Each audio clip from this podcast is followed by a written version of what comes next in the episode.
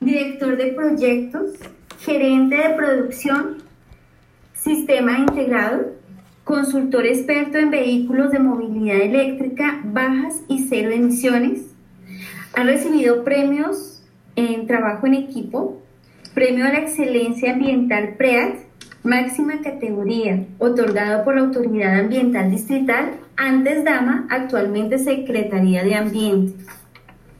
También les cuento que es conferencista de empoderamiento y desarrollo personal, conferencista internacional en temas de transporte masivo, movilidad, logística, biocombustibles, miembro del Consejo Consultor de Incontec para la revisión y actualización de normas técnicas y experto internacional en movilidad del sistema de transporte Trans 450 Actualmente miembro de la Mesa de Movilidad Eléctrica. También ha sido consultor experto, experto en vehículos de movilidad eléctrica. Ah, eso ya se los había dicho. Docente universitario y políglota. Entonces, imagínate, tenemos una eminencia en nuestro grupo de invitados esta semana. Bienvenido, Daniel. Es un placer para nosotros tenerte como invitado especial en Los Ambientalistas. Muchas gracias. Bueno, para comenzar el tema de hoy, voy a integrar el tema de hoy, ya les habíamos dicho algunos hace unos días a los ambientalistas que hoy vamos a trabajar el tema de vehículos eléctricos y por eso nuestro invitado especial es el experto en el tema. Como primera pregunta, queríamos saber si se genera mayor contaminación con la fabricación de vehículos eléctricos o con la fabricación de vehículos convencionales. Bien, eh, buenas noches a todos, gracias por la invitación. No eh, acostumbro a, permitir que se dé semejante presentación. Para mí es mejor decir que soy un, amigo más del ambiente y, y que aporto de alguna manera mis conocimientos yo quiero llevarlos con la imaginación para responder esta pregunta a que un vehículo eléctrico y un vehículo que hoy llamamos convencional son iguales en, una gran cantidad de componentes porque tienen timón, tienen puertas, tienen sistema de suspensión, sistema de dirección y todos esos componentes en términos generales son similares.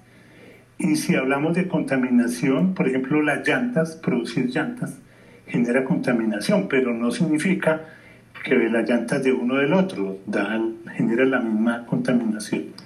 Eh, obtener el, el, el, hierro, el acero, el aluminio para hacer la carrocería en términos generales es la misma para ambos.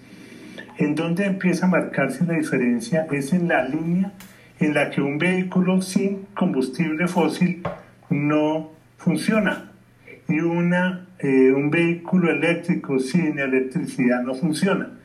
Y para que funcione hay que generar la línea completa de análisis desde la obtención de, del combustible fósil. Hoy en día se está obteniendo por fracking y eso genera una mayor contaminación.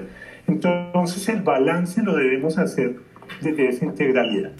Lo que podemos eh, concluir en términos generales es que si yo reviso el origen en que se produce el combustible fósil, es mayor o menor contaminación si el combustible es fácil de conseguir superficialmente o, o, mucha, o con mucha profundidad. Lo mismo pasa con la electricidad.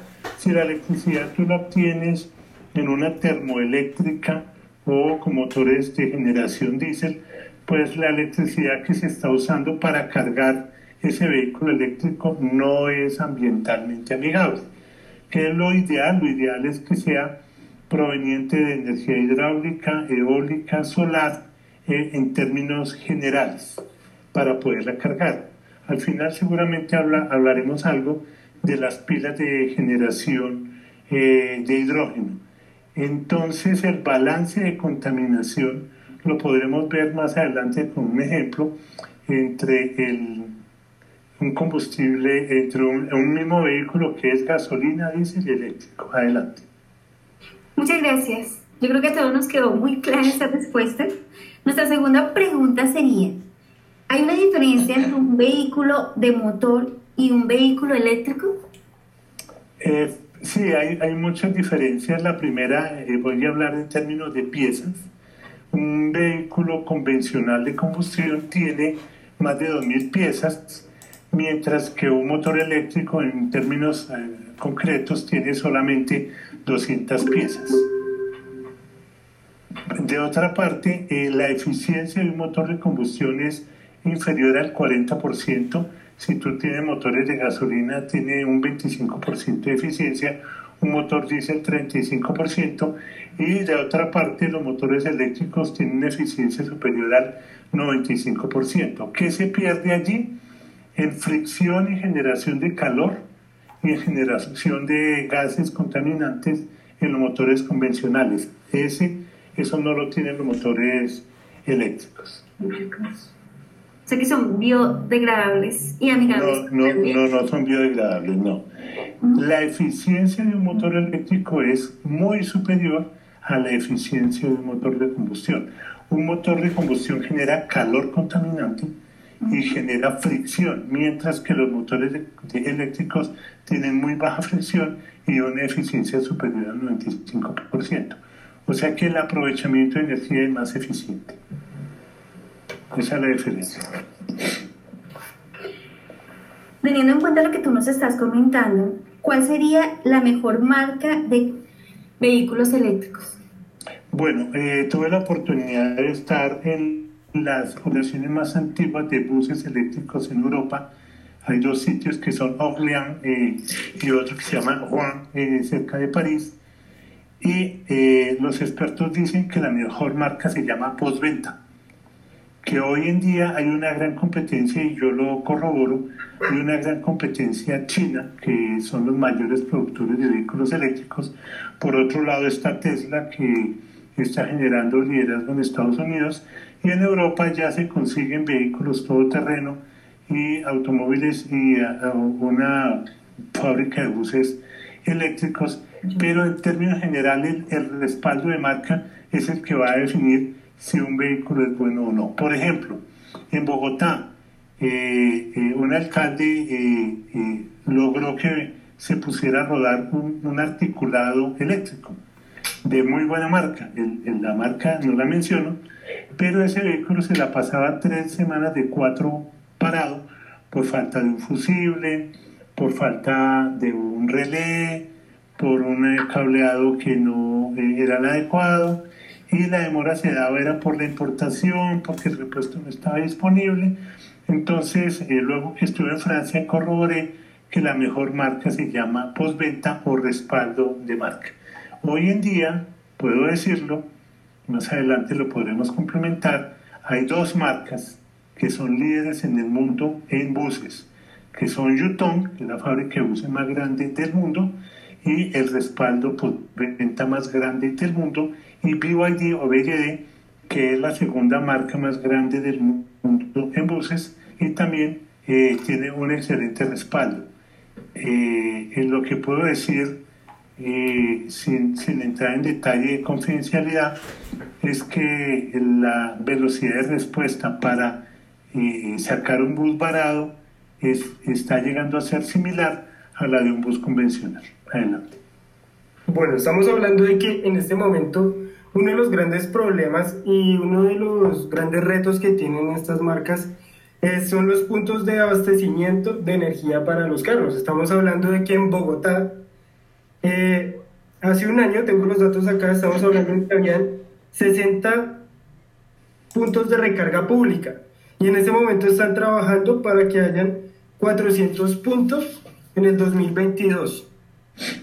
Eh, según Autocosmos entonces, estamos hablando de que eso es uno, uno solamente de los puntos. Ahora estamos también hablando de las baterías, del, del uso de las baterías, de cuánto soporta cada una y si, digamos, si se puede utilizar para lugares como en Colombia. Estamos hablando de que en Francia, otros lugares, ya está bien abastecido, por lo que, bueno, ellos van un poco más adelantados. Estamos hablando de que en este momento Noruega eh, tiene un 55% en vehículos eléctricos.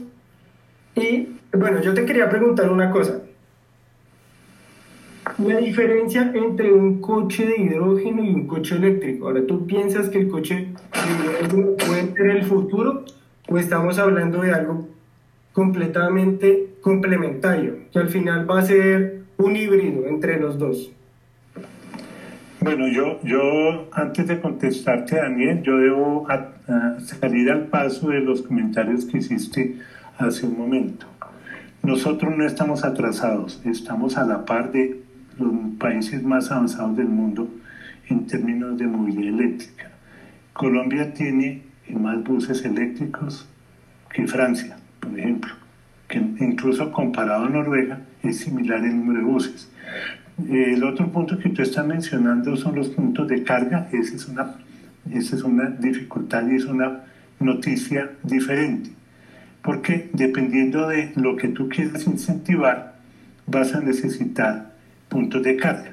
Si tú lo que quieres incentivar es llevarle beneficio a más personas, debes trabajar con el transporte masivo. Entonces, lo único que necesitas es establecer patios de carga en lugares estratégicos. Ahora bien, voy a hablar de Colombia y Noruega en términos de vehículo particular eléctrico. En ambos, tú el, el 80% de los momentos de carga los vas a hacer en la casa. Entonces no necesitas puntos eléctricos urbanos. En París tú consigues cada cuatro cuadras una, una bahía de carga y, hay una competencia en Estados Unidos para que Tesla tenga más o menos esa misma proporción. En Colombia no lo hay. En Colombia se tiene, en Bogotá, por ejemplo, eh, la cifra que tú mencionaste. En Bogotá hay un proyecto de ley que para 2025 se llegue a, a, tener la suficiente cobertura de cargadores urbanos. Ahora bien, en este año estamos en medio de una polémica relativa al tipo de conector porque hay, antiguamente había 10, ahorita se está trabajando con 5 tipos de, conectores, tipo 1, tipo 2, eh, hay uno que se llama Chademo, y está el chino, que es parecido al, tipo 2. En, eh, la ley, la ley digamos, de, regulación no puede obligarte a que tú compres un vehículo que no tenga un cargador. Eso es igual que parecido a los celulares. Tú compras un celular y a ti no te pueden obligar a que ese celular tenga un conector de otra forma, ¿cierto? Entonces, eh, lo que se espera es que más que un estándar para obligar, se tenga un estándar para favorecer la conectividad urbana del tipo de conector. Incluso el más popular en Europa, que era el Chademo, ahora va a evolucionar y va a resultar una combinación con el chino en razón a que el mercado de, vehículos chinos es mucho más fuerte que los otros dos mercados, que el de Tesla y los que se están moviendo en Europa. Entonces, por eso yo salgo al paso para decirte que está todo por verse. Yo invito a la audiencia para que ah, se ponga un poco más en contacto con el tema de, de eh, eh, este mundo que está mencionando Daniel, es el mundo de la carga. No estamos hablando de los vehículos eléctricos, sino de las instalaciones. Vienen nuevos temas allí. Y es que las baterías que tienen eh, los vehículos pueden tener una segunda y tercera vida en bancos de carga que acumulen energía proveniente de energía solar y de energía eólica. Y también hay un proyecto de ley establecido para montar nuevos negocios en los que tú puedes tener una bodega en la que acumulas energía y se la puedes entregar a la red eléctrica. Entonces tú puedes recibir energía o eólica o solar, la acumulas en estas vías de segunda vida y luego eh, la entregas a, la red eléctrica eh, conservándola. Eso ya lo puede hacer cualquiera que participe de este mercado. Ahora siguiendo a tu Daniel, si quieras hacer algo relacionado los sistemas de y si no pasamos a las a las baterías eh, señor Daniel de Daniel Daniel qué pena te interrumpo un segundo Es que se te escucha un poco eco. No sé si sea algún error de micrófono. Ahora, ¿cómo me escucho? Te escuchamos mejor, sino que se intenta ir un poco la, la señal. Ok, bien.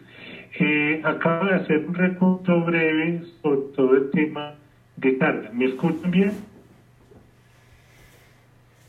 Pues la verdad se escucha, se pierde un poco el sonido. No me he movido del sitio en donde estoy, no sé qué otra situación sea. Sergio, ¿tú escuchas bien? Eh, lo escucho también entrecortado. A lo mejor es tu conexión. Podría ser la conexión. Yo eh, hoy es- estoy hablando eh, Mejor. sin video, sin video Mejor. y, y como no sé si el podcast tenga video, no lo sé. Bueno, entonces eh, digamos que estoy dejando como una, una reflexión para que eh, ahondemos de manera eh, académica y de manera técnica sobre todo el componente de carga. Tuve la oportunidad de participar el año pasado en dos estudios. Uno que tenía que ver con la conectividad de carga. Colombia ya tiene dos proyectos. Uno es la vía Bogotá-Medellín, en la cual debe estar llena de cargadores, porque es que el tema de la electricidad no es solamente en las ciudades. La idea es llegar y ya se tienen proyectos muy importantes de tener camiones eléctricos de una y media toneladas hasta 18 toneladas. La, la segunda vía que está elegida es Bogotá-Bucaramanga. Eh, esto, eh, digamos, por mencionar algunos de los elementos. El otro que mencionaba es la, eh, la oportunidad de discusión que se abrió para estandarizar el tipo de cargador. Eh, paso a contestar lo relacionado con las baterías de hidrógeno. Si quieres, pues dejar referir la pregunta a Daniel adelante. Bueno, te quería comentar, era, digamos, lo que tú, lo que eh, estábamos hablando, de muchas personas están hablando de que en este momento hay una competencia o se está creando una rivalidad entre el coche de hidrógeno y el coche eléctrico. Es lo mismo que las energías renovables, eh, la energía eh, eólica, bueno, solar, está teniendo una competencia muy grande con todo lo relacionado a hidrógeno y están diciendo que va a ser el nuevo boom en este momento. Mi pregunta es, ¿el coche de hidrógeno o el coche eléctrico, cuál de los dos sería mejor o ambos se complementan?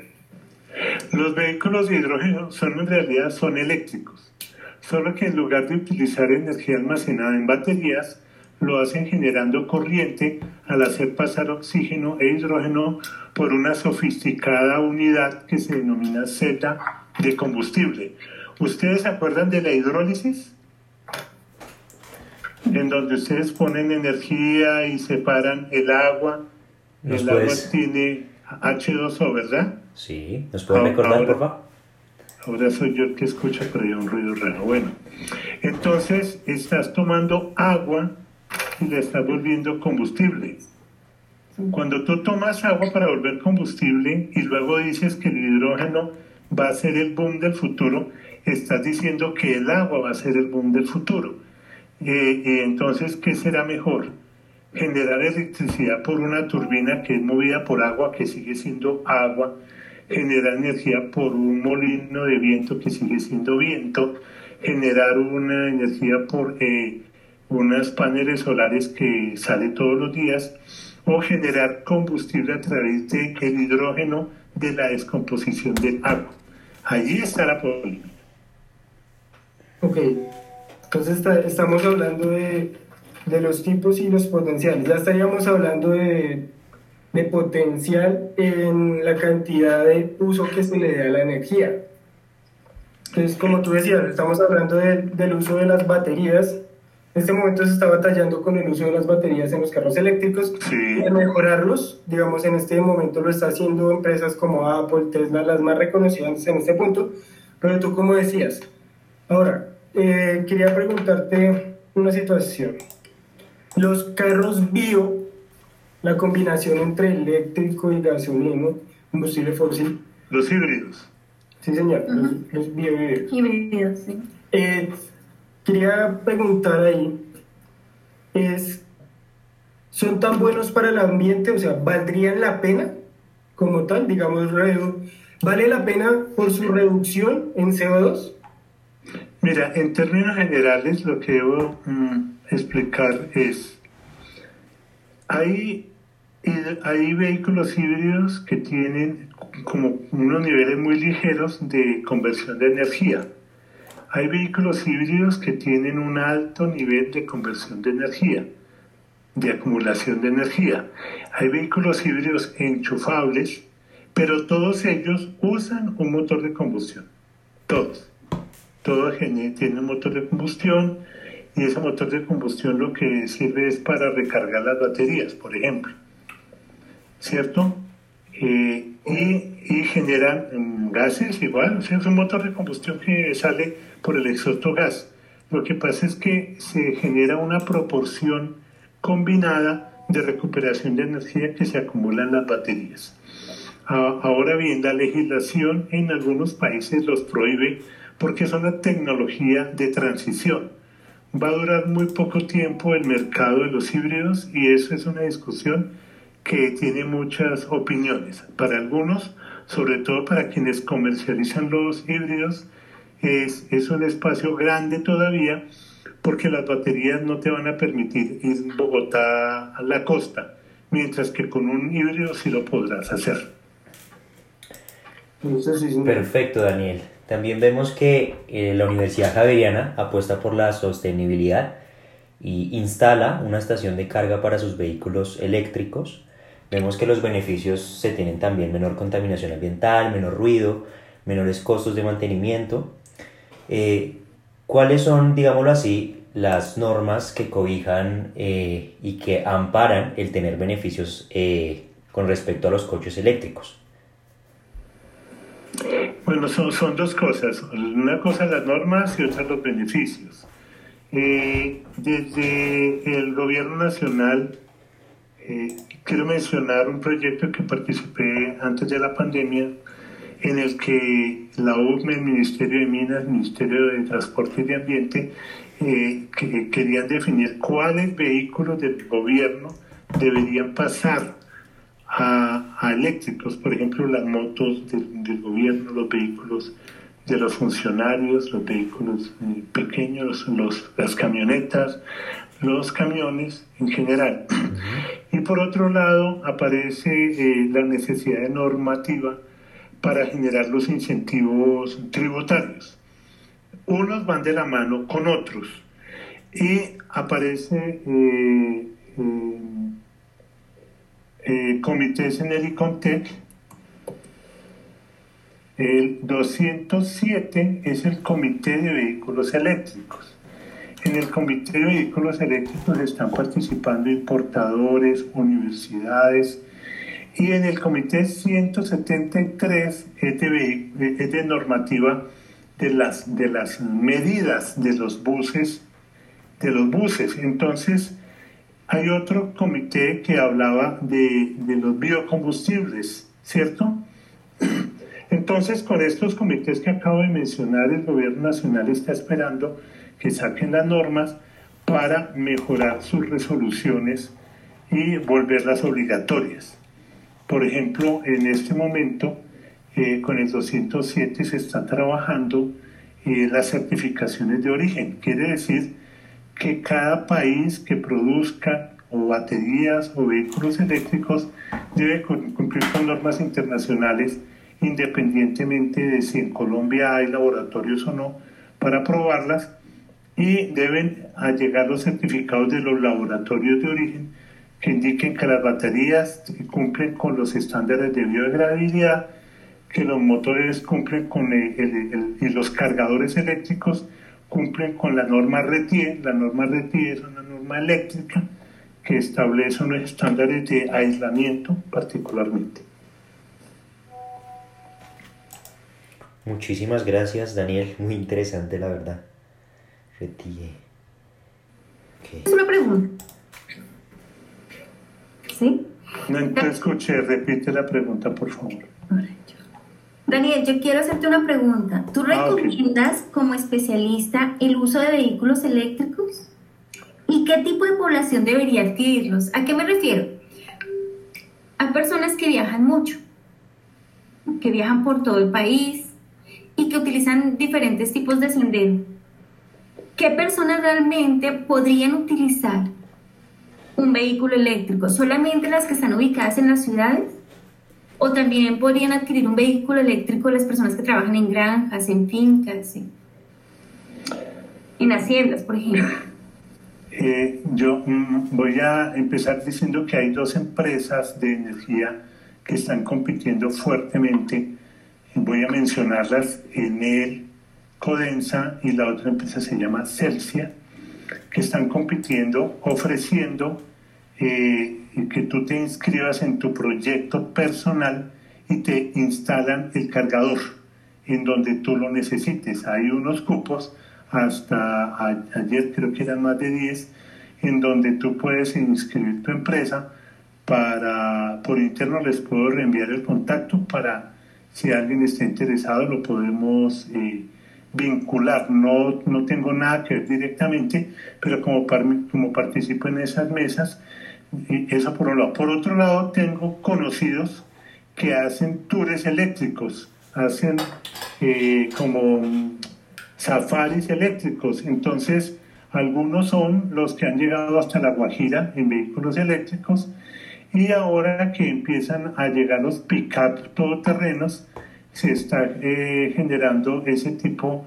de asociaciones que cubren necesidades de manera colectiva.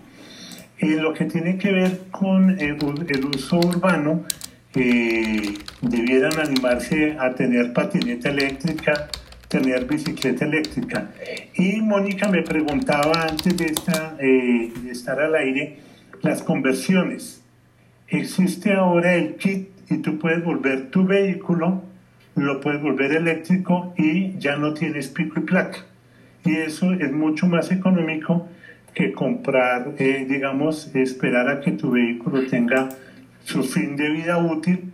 Es mucho más económico hacer una inversión de unos 5 o 6 millones de pesos eh, y tener, eh, le montan el kit que tiene el motor de regeneración, tiene las baterías y tiene los controladores y cumple con estándares de seguridad para vehículos eléctricos. Hay un mundo completo de, de retrofit y hay normas en otros países.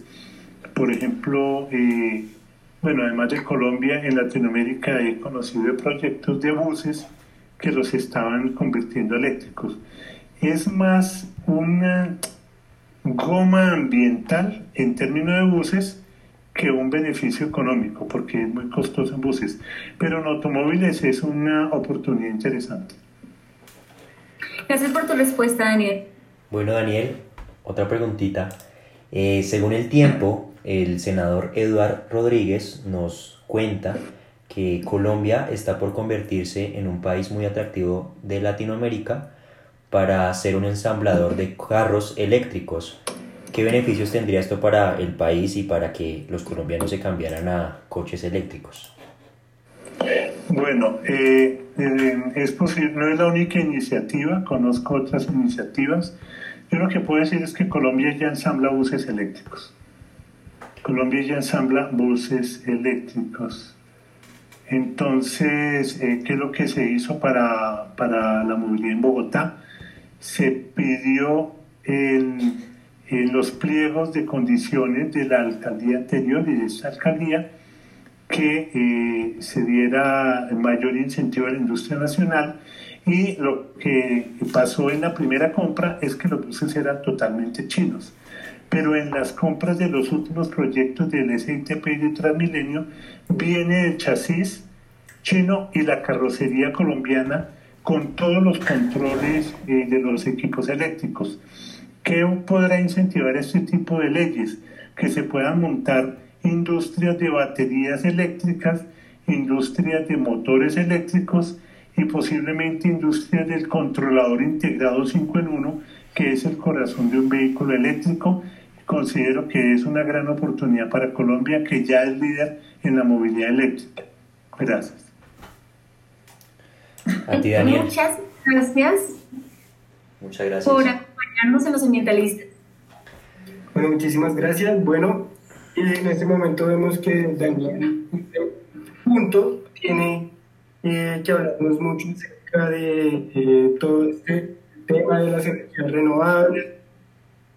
Sergio, por favor, ¿puedes desactivar el micrófono un segundo? ¿Listo? Y estamos hablando de que también tocamos un poco acerca de las energías renovables. Ahora también nos habló un poco acerca de todo el tema de las patinetas, que es algo muy interesante para la movilidad urbana.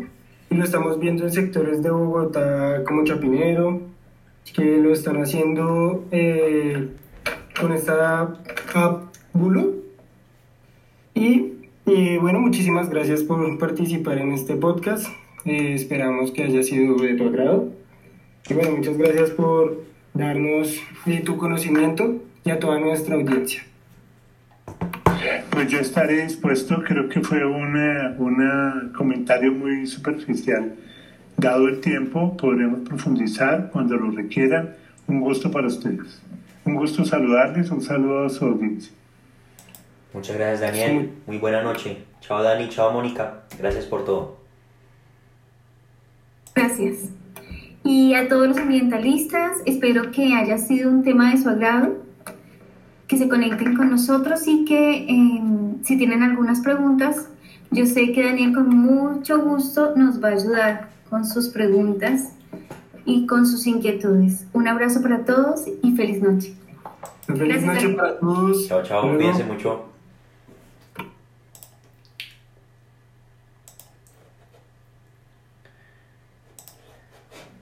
Sergio, acaba por favor la grabación. Dale, tranquilo.